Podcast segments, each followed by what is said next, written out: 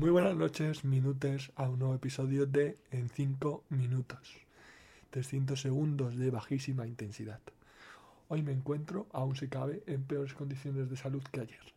Tengo mucosidad, tengo picor de garganta, tos, fiebre, mal cuerpo, escalofríos y dolor de espalda. Entonces eh, os pido un poco de comprensión a la hora de eh, juzgar este episodio eh, muy lejos de la brillantez eh, superlativa a la que os tengo acostumbrados en los 210 episodios previos al actual. Para más INRI, hoy he tenido cuatro entrevistas de trabajo. Tres de ellas me han salido terriblemente mal y una muy bien, de tal forma que se ha traducido en el rechazo de una compañía que, por cierto, era tres de las cuatro entrevistas y eh, pues eh, una oferta eh, por parte de la restante. Esto puede parecer no óptimo, pero teniendo en cuenta mi incapacidad y mi carácter timorato y dudativo, pues si tuviera que elegir entre las dos opciones, me habría costado más que ahora que no tengo por qué elegir porque solo tengo una opción. Entonces, mala suerte o buena suerte. Eso me recuerda a una película que se llama Airbag, que en general es de un tono bastante grosero y vulgar y zafio, pero que eh, tiene una escena jocosa de un guardia civil que eh, casi le atropellan y se hace la cuestión, y es como un guardia civil filósofo y se cuestiona que casi ser atropellado es mala suerte, pero no ser atropellado es buena suerte. Y le pregunta al conductor, ¿por qué no paró antes? Y el conductor le responde, ¿antes en el tiempo o antes en el espacio? Y el guardia civil se emocionó eh, acerca de eh, pues que parecía que el conductor era de su talante filosófico eh, y pues se inicia una delirante conversación entre ambos.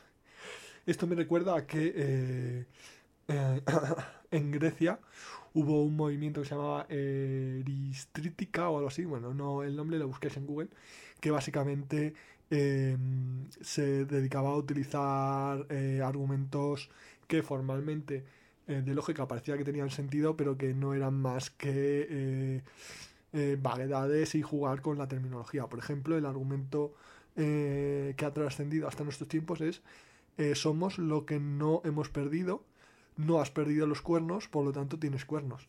Que es un poco en, en línea con lo de eh, la lógica del... el- eh, la religión está del espagueti volador, ya no me acuerdo cómo se llamaba, eh, que decía que eh, como Dios es perfecto y tener un largo tentáculo de espagueti o algo así es, es contribuye a la perfección, Dios debería tener tentáculos eh, de, en forma de espagueti, porque por eso es perfecto y lo contiene todo. O algo así era el argumento. Pero bueno, menuda chorrada os estoy contando.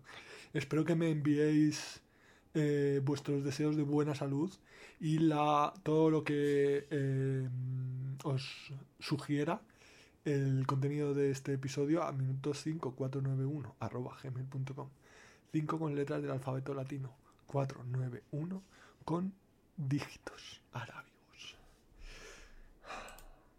tengo que parar un poco porque tengo estoy tocado y es que a mí me ataca ya lo dije en el anterior episodio como he pasado pulmonía, neumonía, asma y, básicamente un tropel de enfermedades pulmonares pues enseguida eh, me quedo sin, sin aire porque atacan a los pulmones.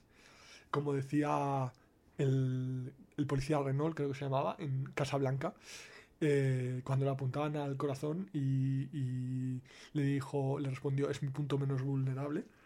Eh, no sé a qué viene eso, muy relacionado porque es todo lo contrario, los pulmones son mi punto más vulnerable.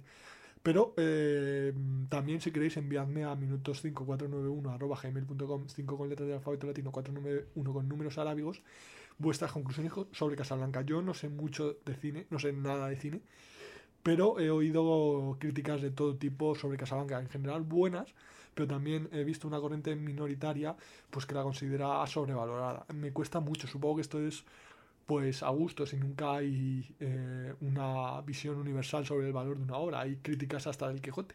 Pero bueno, eh, si tenéis una opinión al respecto, por favor, mandádmela hacedme más corto esta convalecencia.